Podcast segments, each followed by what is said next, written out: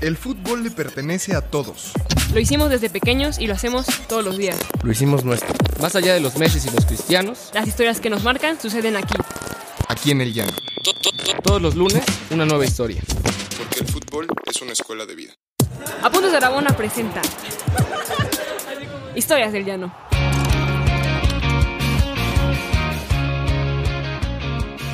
Tal amigas, amigos? Buen lunes, un lunes de Historias del Llano. Hoy tenemos un episodio bastante divertido. Está con nosotros, bueno, tengo también como siempre a Paola y a Román. ¿Cómo están, Pao, Román? Eh, hola, buenos, buenos, buen lunes y espero que estén arrancando la semana con fuerza.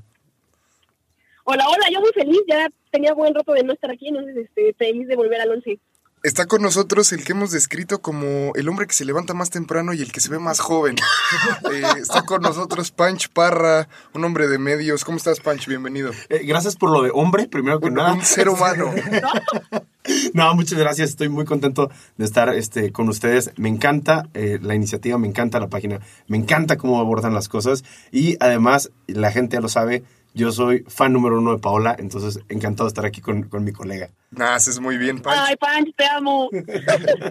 Pancho, estás ahorita en la octava, estudiaste ciencia política, pero en tu Twitter te declaras un moriñista eh, que no es cualquier cosa, ¿eh? De, Mourinista, Drexleriano y Believer. Believer. Exacto, en ese orden. Sí, sí, sí. Sí, aparte es un chilaquil extraño, ¿no? O sea, que se encuentre, que Mira, converjan. yo diría que por mi peso soy más torta de chilaquil, pero este sí, fíjate que pues mira, de hecho, uno de los temas que habíamos platicado que, que podríamos abordar en, en- en el podcast de ver el tema de la identidad, y justamente creo que eh, eh, abordas esas cosas. De repente, como cuando nos definimos y nos piden una biografía, por ejemplo, para, para Twitter o cómo te van a presentar, yo hace muchos años de verdad dije yo, ah, ¿quién soy? Pues Mourinista, Drexleriano y Believer, ¿no? Un poquito la mezcla este, campechana de, de- de cosas que, que me gustan y me identifico. Y para que los que nos están escuchando, que yo sé que son muy futboleras, y dirán, Mourinista, ¿por qué? Es que está- es que- ser". sí, A ver, sácalo, dime, dime, ¿qué te molesta? O sea, o sea mi, mi- yo, por ejemplo, yo diría soy guardiolista por principio. Sí. Eh, y, y me da curiosidad porque sí es un tipo que tiene como esta, esta, esta aura negativa, ¿no? Como Claro, decir, sí, es un sí, tipo medianamente prepotente, este, a veces agresivo, ¿no? Como a veces Pero- incluso le echa la culpa a sus jugadores, ese güey jugó de la chingada. es increíble. Pero aparte es un tipo muy raro porque el otro hace como cuando todavía no estaba entrenando a nadie, salió conmovido diciendo que, que extrañaba dirigir y todo esto. Entonces fue como, o sea, del tipo prepotente, bla, bla, bla, bla, bla, pasamos al, al sujeto como incluso que inspira un poco de ternura, ¿no? Como... No sé, güey. bueno, en una conferencia de prensa citó a Hegel y a mí me, me conquistó y dije, no mames, que este güey lo No, amo. ma. Pero fuera de eso, no. ¿Por qué? Explica, explícanos, o sea, Mira, a ver, la parte primero, la de, la de Mourinista. Yo me definiría Mourinista porque, uno, me encantaba la forma pragmática de, de José Mourinho de poder solucionar sus, sus problemas, ¿no? Sus problemas este, futbolísticos, sobre todo. Y luego la capacidad que tiene para controlar la narrativa en medios de comunicación, de sacar de quicio a quien sea. Y, Pues, es encima es un tipo que, si bien parece que, que es impulsivo, todo lo tiene medido todo lo tiene clavado. Es un tipo estudiadísimo. eh, su historia incluso me parece increíble cómo eh, inició como traductor. Es un tipo que nunca vistió realmente de corto. Y eh, a partir de ser un traductor, empieza a abrirse camino en el fútbol con eh, esquemas innovadores, con formas de, controlar al- a su plantilla también increíble. Hay un montón de historias que aquí la- la- las conocen sobre cómo hacía que se confrontaran los dos, los dos capitanes del, del Chelsea para que pudieran levantar al equipo. Y ojo, también me doy cuenta de algo. Eso en el largo aliento no es sostenible, porque por Claro. eso también se le caen los equipos. puede ser, puede ser. Claro. Me llama la atención que dices, eh, nunca, él digamos, no es, no es esta historia del clásico futbolista que luego se vuelve entrenador, él llega por otro lado, como quizá como nos vienes a contar hoy, ¿no? Es decir, llegaste tú al fútbol por otro lado. ¿Cómo, Sí. cómo es esa, nuestra historia? Bueno, Bueno, aquí, historia. ya, aquí ya les voy a platicar. Esto es súper de terapia. Gracias por escucharme. Gracias aquí. este, en, mi casa, mi papá jugaba eh, básquetbol. Básquetbol y fútbol americano. Y para mí crecer, eh, creciendo en Tijuana, porque yo soy de Tijuana, la verdad es que uno, no había una afición futbolística fuerte, no había una tradición futbolera, y, y más tarde podemos retomar este punto. Y en mi casa lo que se veía era béisbol, básquetbol y fútbol americano, muchísimo. Mi mamá era la que veía el béisbol, por ejemplo. Y los sábados, que eran los días que todos los niños van a sus torneos, a sus juegos, eh, pues mi papá nunca quiso llevarme a ver un partido de fútbol. Más bien era, ¿sabes qué? Se juega básquetbol en la casa, se juega básquetbol en la familia y se juega básquetbol. Y fui, estuve en el equipo de la escuela, estuve seleccionado en la, en la selección del estado. eh, Órale, me- en una ocasión, en 2004, me tocó incluso ir a jugar básquetbol a España en un torneo internacional. Estuvo increíble. Yo sé que no lo parece si me ven el físico, pero en algún punto en mi adolescencia sí estaba muy clavado. Y el fútbol era algo que yo no conocía, ¿no? Eh, en mi casa de verdad no lo veían. Y de alguna forma todas las cosas que uno aprende en la vida tiene que ver con la formación. Y en mi caso la formación del fútbol fue nula, incluso fue tardía. La verdad es que mi primer recuerdo, y se van a espantar, mi primer recuerdo del fútbol, ¿cuál creen que sea? A ver, échalo, a ver. Nací en el 89, ¿cuál crees que sería mi primer recuerdo así Pues, importante del fútbol? así Jorge Campos. ¿Sí? O tar- quizá un poco tardío. El 2002, por ahí. Ok, Pau, ¿tú a qué le apuestas? Sí, sí, no manches, pues, uy, híjole. Sí, igual Corea-Japón 2002, quizá. O sea, perder con Estados Unidos que fuera un trago amargo, no sé.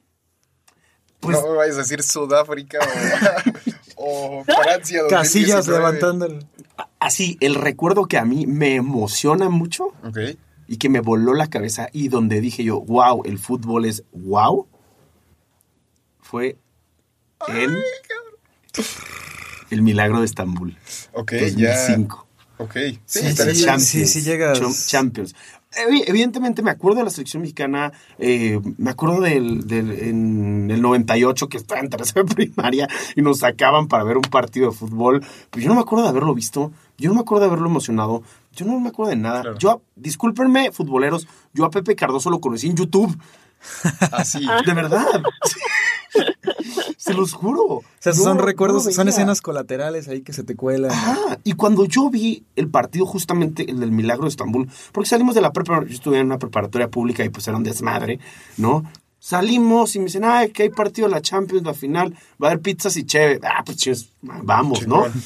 Vamos, lo veo y de repente digo, wow, este, este, este, este juego Bueno, no, es es- que qué partido. no son, no, son, no son 22 tipos corriendo como degenerados detrás de la pelota. Aquí hay una emoción increíble y de verdad me acuerdo de haber visto ese partido y me voló la cabeza. Porque yo acostumbrado a ver fútbol americano y básquetbol, las volteretas son el pan de cada día. Claro. Cuando en el fútbol es Sí, claro. algo atípico. Entonces, para mí me faltaba esa parte de la emoción. Y en aquel entonces yo decía, uy, no, bueno, aquí nomás están pasándose la bola a lo tonto. Como mucho más lento el deporte. muy lento me parecía. Y eso que me gusta el béisbol, Claro. ¿no? Pero este desarrollo del partido era como, pues me parecían tontos. Como se movían como tontos. No era, era porque no entendía el fútbol y porque no me lo habían inculcado de pequeño. Es hasta que veo ese partido que me ilusiona. Y luego también viene algo bien importante. La adaptación de los juegos, eh, de los videojuegos. Ok. ¿no? En aquel entonces yo empecé a trabajar, me compré mi primera consola propia y pues el FIFA, el auge del FIFA, me acuerdo perfectamente el FIFA 2005 también era la época donde por ahí andaba Kaká, Shevchenko, eran portadas. Y entonces empezar a jugarlo y empezar a controlarlo, para mí empezó a ver, a acercarme al fútbol de una forma más este pues como controladora, literal, porque tienes el control en las manos. Empecé a conocer cosas de táctica, de estrategia, de cambiar los jugadores. Y entonces ahí fue donde dije, ah, esto se parece al fútbol americano. Ok. ¿No? Aquí hay, aquí hay un caminito. Y fue así que me fui enamorando del fútbol. Y, y por eso yo digo que soy un late adapter. No, Entonces, a mí me pasó algo muy, muy cagado, porque en realidad me pasó lo mismo con el fútbol americano. O sea, yo empecé a ver fútbol americano, digo, no lo, no lo consumo como el fútbol normal, pero el soccer no le quiero llamar, pero digamos el, el fútbol mexicano. No. lo que Es como un sacrilegio eso, ¿no? Sí. Como- Gracias. Pero, pero lo consumo gracias al Madden, ¿no? O sea, fue el Madden el que, el que dije como, wow, esto tiene sentido, ¿no? No nomás son tipos ahí chocando. Entonces es muy parecido, pues. Y es que además, si le sumas eh, eh, a, mi historia el tema de que, uno, en mi casa no se veía el fútbol. Mi papá, hasta un poco antes de que, de que falleciera, solo veía el fútbol cada cuatro años, era porque, pues, una obligación social. Pero si no lo veían ahí, y además, y bien importante, y lo digo, just- lo digo con lo de mi papá, no había un club en la ciudad, pues no Claro. era lo que tenías. Para mí mis referentes deportivos estaban siempre en San Diego, con los Chargers, con los Padres, estaban en Los Ángeles con los Lakers, y era lo que me gustaba. Y curiosamente, después del auge de, de- de mi equipo, los Cholos de Tijuana, Vámonos. a partir de, del gobierno de, Jorge Hank, que los, los crea, los pone en segunda división, empiezan a subir, y luego el, el equipo empieza a tomar un auge bien importante en, en 2008, a la mitad de la, de la crisis de seguridad, ¿no? De alguna forma el estadio eh, se, se volvía una zona de paz, ¿no? Y, y se volvía identitario. Y encima hay algo que alguna vez me gustaría platicar con, con Nacho Palou, que ha estado al frente de- del equipo de forma administrativa muy importante. Creo que el rol del equipo en la ciudad fue bien importante porque de alguna forma hacía que las, las cámaras cada 15 días voltearan a Tijuana y hablaran de otra cosa que no fuera otro muerto en la colonia Cucapá Claro. Hacía que hablaran Claro. de que los eh, comentaristas, los Martinoli, Luis García, ponle el nombre que quieran, porque en aquel entonces eh, lo- los derechos eran, eran de ellos, creo que todavía incluso. Este, ellos iban, ah, qué bien me la pasé en Tijuana y el shopping y la comida. Algo tuvo que haber funcionado. Y, y de verdad, eh, regresando a mi, a mi, a, a mi vena de, de- de ciencias sociales, es, es justamente el contexto en el que te desarrollas lo que te va formando. Si a mí no tuve el contexto y lo tuve tarde, y luego alguna persona empieza a conocer la ciudad a partir de algo más que muertes y del fútbol, entonces empieza a construir. Y curiosamente mi padre, que yo les había contado que no, no le gusta el fútbol ni nada, hubo algo dentro de la comunidad que se hizo, que se hizo con Cholos, que a mi papá le gustaba ir al estadio. Yo, ¿qué- qué? O sea, ¿por? ¿De dónde? Pues le gusta. Le gustaba ir con su hermano y su esposa, que ellos sí eran fans, tenían los Season Pass y hacían tailgate. Perdonen por las palabras gringas. No, no, pero sí. el sea, abono y la Se sumó la que cultura. se, Se sumó la cultura y se hizo híbrida bien padre. Entonces mi papá decía, ¿sabes qué? Órale, estoy enfermo, me está cargando la chingada, pero los viernes me lo voy a pasar a toda dar con mi hermano. Comer paella, carnita asada y entrar al partido de estos güeyes que están corriendo por la pelota. Y agarrar una afición bien linda a mi papá por, el, por, por Cholos particularmente. No, además, además es un club que, justo este club fronterizo que permitió como varias historias eh, de estadounidenses que venían a México a conocer algo más, ¿no? Y de mexicanos que empezaron a ir hacia allá. O sea, fue como un club, algo que quizá por, por ahorita estemos viendo con, con los Bravos, ¿no? Tenemos ahí un episodio, no sé si, si se acuerdan los que nos escuchan, de de un chico que es muy fan de los Bravos y que se pudo religar con su familia, que se fue, la familia se había ido a Estados Unidos y gracias Wow. a los Bravos eh, están viniendo otra vez este, a Juárez y se reunió con ellos a través del fútbol, ¿no? Entonces son estas historias de, bueno, que a mí me parecen, como dices, fantásticas, ¿no? ¿Cómo ves, Pau? No, pues yo muy bien, digo, finalmente yo no, yo jamás pensé que Punch habría sido un cuate tardíamente iniciado en el fútbol, porque yo desde que lo conocí siempre ha sido súper, súper futbolero y sí es súper, súper solo. Así, nunca, nunca, nunca me tira en redes más que cuando vamos contra Tijuana. no, a Y ver, dice, espero que pierdas, Pau. Pero Y que digo, metas ah, bueno, gol". no, pues gracias. Pero que metas gol, o sea, te, te quiere dentro de todo. Sí, claro. Yo soy muy leal a Ah, mis no, claro. aficiones. No, pero, pero al, al final es muy lindo porque finalmente, este, yo sí creo, o sea, y concuerdo con Panchi que al final solo sí llegó a cambiar mucho la cosmogonía de Tijuana, ¿no? Y si a mí me preguntas, o sea, yo, eh, yo lo que conozco de Tijuana es mínimo y solamente conozco el estadio y por conocer el estadio te puedo decir que es un lugar al que me encantaría ir, solamente por eso.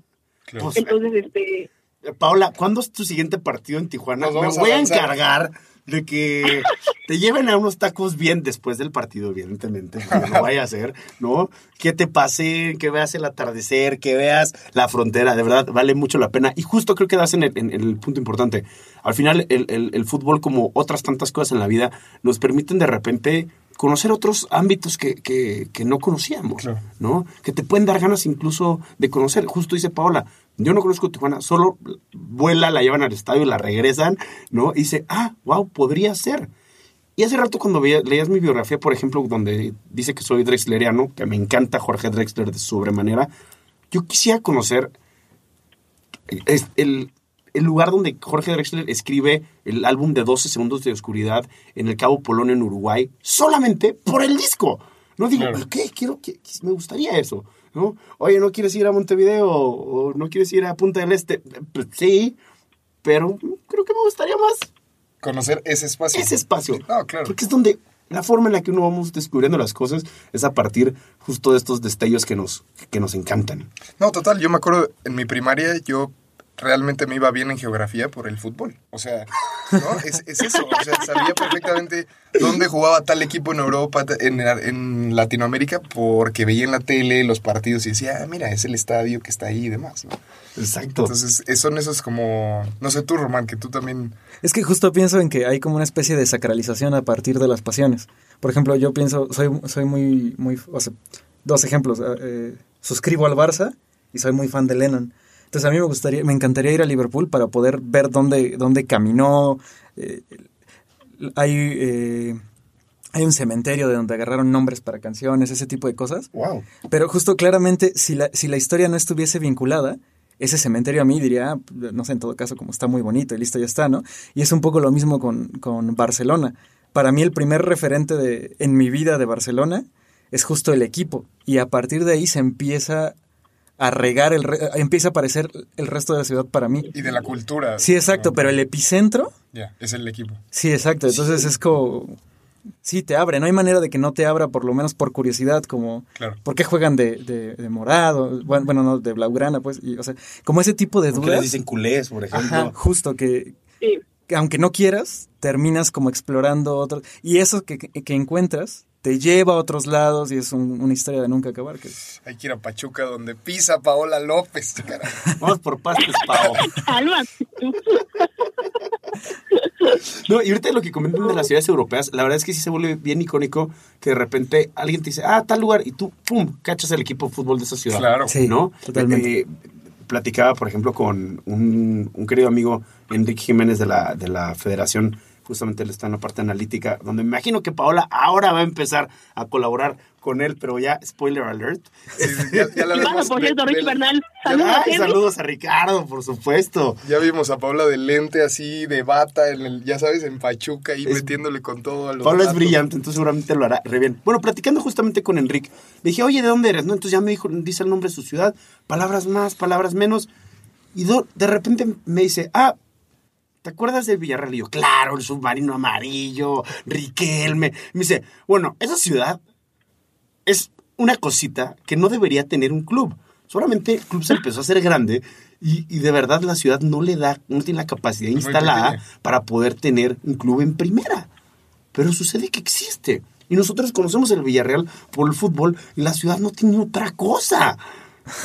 Esa es la Sí. fuerza a veces que tiene la, la- la- la cultura y el, y el deporte, ¿no? Oye, Pancho, como, como este aficionado tardío, digo, por Tijuana se entiende la pasión, ¿no? Que te atraviesa un poco por la familia y así, pero en Europa, ¿cómo fue? ¿Elegiste racionalmente un equipo como, ah, a ver, le voy a ir a tal? O, o, o- o realmente no hay una afición ahí detrás? Eh, Hace, hace momento que les platicaba cuando, cuando fui a, a España a jugar básquetbol justamente, resulta que aterricé en Madrid y nos dijeron, ah, claro, mira, aquí está el, está el Real Madrid y tiene a David Beckham y yo de, ah, claro, el novio de la de las Spice Girls. O sea, Ah, tiene a, a Beckham. Y yo de, claro, sí me acuerdo de ese señor. Es el que jugaba en el equipo Vodafone. Yo no sabía que el Manchester United se llamaba Manchester United. que era Vodafone. Pensé que se llamaba Vodafone. Y entonces, e- e- ese verano que, que, que estuve allá, los primeros días estuve en Madrid y me llevaron al, al- al Santiago Bernabéu, lo veo y digo, wow, esto está increíble. Y además tiene a- a- al esposo de, de Victoria. Spice Girl. Sí, y dije yo, wow. Y me acuerdo que de haber entrado y haber visto la sala de trofeos y me impresionó, me, me- me encantó. Lo venden muy bien, lo Lo, venden increíble. Y, y yo dije, wow, estos tipos son lo- los mejores tiene una placa del mejor club del siglo XX. Entonces dije, wow, sí son los mejores de los mejores. Eh, ya, ya, aquí estoy.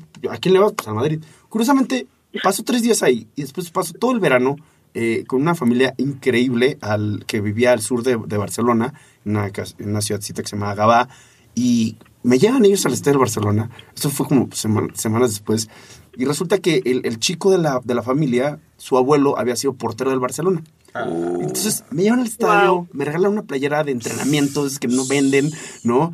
Y yo de, híjole, pues ya, no, ya, ya me casé del otro lado, ¿no? O sea, Ah, no soltaste, no no, soltaste. no la solté y, me, y de- evidentemente me gustó mucho Barcelona, me encantó la familia, pero yo me había como deslumbrado con, con- con el Madrid, que además ya si le metes un poquito, si le metemos un poquito más de, de- de psicología, creo que no lo hubiera, no me hubiera- nunca lo hubiera podido ir, por ejemplo, al Atlético de Madrid o al Barcelona, porque parte de, de sus narrativas son de, siempre le estamos echando ganas, ¿no? No importa el resultado. Y a mí, la verdad, sí soy un obsesivo y me gusta lo top. Me gusta apuntarle a ganar. Y si no se gana, no importa, lo entiendo, lo dimensiono, pero se falló. Sí, pero en Eso. esos años el Barça sí tenía una narrativa medio lastimera, así de, ah, de Sí. le echamos ganas. Somos el pueblo y los otros son los ricos. Así yo de, no, no importa qué seas, lo que importa es que ganes. A ver, ¿cuánto ganas? Y de ahí también me relaciono con Mourinho. Ganar es ganar. 1-0, Sí. avienta el equipo para atrás. Si lo defiendes bien, San se acabó y eres campeón. El Inter. Nunca se me va a olvidar una imagen del el partido justamente contra, Contra el. Barcelona, Sí. donde Eto va corriendo, queda uno contra uno y, y Mourinho diciéndole a la banda, a la banda. Y, y, y Eto'o de, tengo que, o sea, soy goleador, tengo que ir a meter. No, no, no. Da igual las formas. No importa, asegura el triunfo. Y la verdad es que, digo, todos son, todos estos ejemplos son extremos, pero hay veces que sí debemos de tener alguna determinación en la vida. Y si una de esas, y a mí me pasa, es, quiero lo mejor, voy a lo mejor y le tiro lo mejor. Y si la cago, pues la cagué. Pero de que apunté y quise estar y lo intenté, nadie me va a decir que no. ¿Tú, Pau, te quedas con Mourinho o no? ¿Te quedas como Pancho o no? Yo, la verdad, siempre he, he sido más, este, más del equipo de Pep, la neta. Ah, te amo y sí, y, y quizá, bueno, también, justo no. Sí creo que es mejor jugar bien que ganar todo el tiempo. Y que sí hay, hay que ganar cuidando las formas. Pero lo que es muy cierto también es que ya, ya como jugadora, cuando no comienzas a ganar, eh, hay en un punto donde empiezas justo a cuestionar todo y dices, puta, pues ya no me importa cómo sea, pero Anda. al final ganar es ganar, ¿no? Entonces, este, o sea, justo, o sea, digo, creo que necesitas ser muy paciente y de verdad querer mucho el fútbol para realmente ser como Pep. Claro, ya- suena ya muy bien para los que estando- ganan, ¿no? Pero Sí, sí, sí. A ver, Pa- Paola, este, ahí te va. Preferencias transitivas. ¿Prefieres entonces ganar jugando bien a ganar jugando a medias? Sí, solo sí llevas buena racha. O en algún punto si dices, ¿sabes qué? Ya no me importa, prefiero ganar por ganar. No sé, hay veces, Tan, lo que tan, es que el- el silencio. es que Sí. es que justo el fútbol es muy complicado. Yo siento que hay, hay veces que puedes tener grandiosos equipos que por angas o mangas no están ganando. Y que son grandiosos, o sea, grandiosos. Y quizá están en una mala racha y sabes que pueden llegar a jugar muy bien, pero quizá justo el partido que- con el que empiecen a ganar, quizá no tiene que ser el mejor, ok, me gusta, pero me con que se gane. Me- me Y ya de ahí empezar a construir, ¿sabes? Pero, o sea, pues bueno, como, como en todo, pues son, son, son rachas y esto, y pues este, sí, o sea, cuando, cuando ya vas muy mal, hay veces que dices, puta, este, aunque sea lo mínimo, pero justo lo mínimo para que el vestidor sea más ameno, para que estén felices, para que estén contentos, para que lo vean distinto, para que vayan con más hambre, con más garra. Al final, eso es lo que te da el ganar. Suena- Que hay veces que luego el solamente aspirar a jugar bonito puede no siempre llenar claro. al jugador, por ejemplo. Es que también pienso que, que es, eh, de cierta manera, circunstancial. Piensa en el FIFA, ¿no? Ahora que hablaba de eso. Cuando estás en el Parma y por X o Y metes a tu equipo a la Champions y te toca enfrentarte al Barcelona, o sea, si quieres salir tocando y jugando bonito, te va- vas a terminar 5-0. Entonces va en contra de cualquier principio. Afortunadamente es un videojuego. Entonces te echas para atrás, juegas al contragolpe y en nombre sea de Dios. Sí, no, Paola y Punch lo que demuestran es que son grandes politólogos y que el pragmatismo sigue imperando, ¿no? En el, en el siglo XXI, ¿o no? Pues mira, este, la primera regla de la política es sobrevivir a la política. Exactamente. Entonces, political survival es clave. No, hombre, con eso nos vamos, mi querido Punch. Muchas gracias por, por darte la vuelta, por venir. Oye, y nada más, justamente para cerrar, les quiero eh, leer un dato que habíamos estado hablando de- del, del caso de Tijuana y Baja California. En la encuesta de 2019 del doctor Alejandro Moreno, del cual Paola y yo somos muy fans, estoy seguro, este, justamente le preguntó sobre identidades este, futbolísticas y preguntó por los cuatro grandes, donde obviamente Tigres no está. Este, América, Chivas, Cruz Azul y Pumas. Y en Baja California, 18% le van a la América, 12% le van a Chivas, 4% le van al Cruz Azul y 3% a Pumas. La verdad es que de alguna forma te dice un poquito sobre la afición y de verdad si lo comparas contra, no sé, la Ciudad de México, tienen, ojo, el mismo porcentaje de americanistas el mismo porcentaje de, de- de Chivas. Sin embargo, se suben 8% en Cruz Azul y 12% en Pumas. Ojo, esto es porcentual. Entonces, Sí, pero la localidad sigue pesando, el espacio físico sigue, sigue pesando. Pancho, muchas gracias por venir. muchas gracias a ti. Es tu casa. y ahí lo pueden seguir en la octava digital, en Mañana News, ¿no? En Maya Eh, News y en arroba Panch Parra en todas mis, mis redes sociales. Este, en Twitter es más divertido. Pero en Instagram también, también pongo muchas, mu- pongo muchas canciones en Instagram. No, un gran, un gran, un gran tuitero, cómo no. Muchas Siempre gracias. atento, gracias. Gracias, mi querido Román, gracias, Pau. Hasta luego, muchas gracias a todos. Panch, un gustazo como siempre. Como siempre, Pau, espero verte pronto en la cancha o este compartiendo un, un agua de limón. Pues, pues Con mira, ron. mira, yo, yo, yo diría, yo diría que te jales a ver el Pachuca Tijuana. ¿Cuándo es? pronto. es- en dos o tres jornadas, pero es en el Hidalgo. Se me, a las hace, se me hace que le vamos a decir al señor Ricardo Bernal para, Para que se lancen. para que con nos todo. lancemos juntos. Ya están, ya están. En Aunque vayas con Tijuana, no importa. Pero pues bueno, para. Tijuana. Voy con Tijuana. para verte. bo- bo- a ver si. Si la directiva me vende tu playera, yo compro tu playera. Oh, Pero tiene que ser extra large. Está medio cabrón. Ya, bueno, la puedo buscar. Ya está. Yo compro la playera de Pau. Lo firmó, lo firmó. Está Aquí, grabado. Aquí, para las historias del llano, compro la playera de Pau. Eso, chinga. Te mando un abrazo, Pau. Igual, igual, Panch. Nos vemos. Hasta luego. Buena semana. Gracias, gracias. Nos escuchan ahí donde escuchan los podcasts y no se olviden que nos pueden donar en patreon.com. Nos vemos el siguiente lunes. Gracias. ¿Quieres más historias? Síguenos en todas nuestras redes sociales como Apuntes de Rabona para ver el mundo desde el fútbol.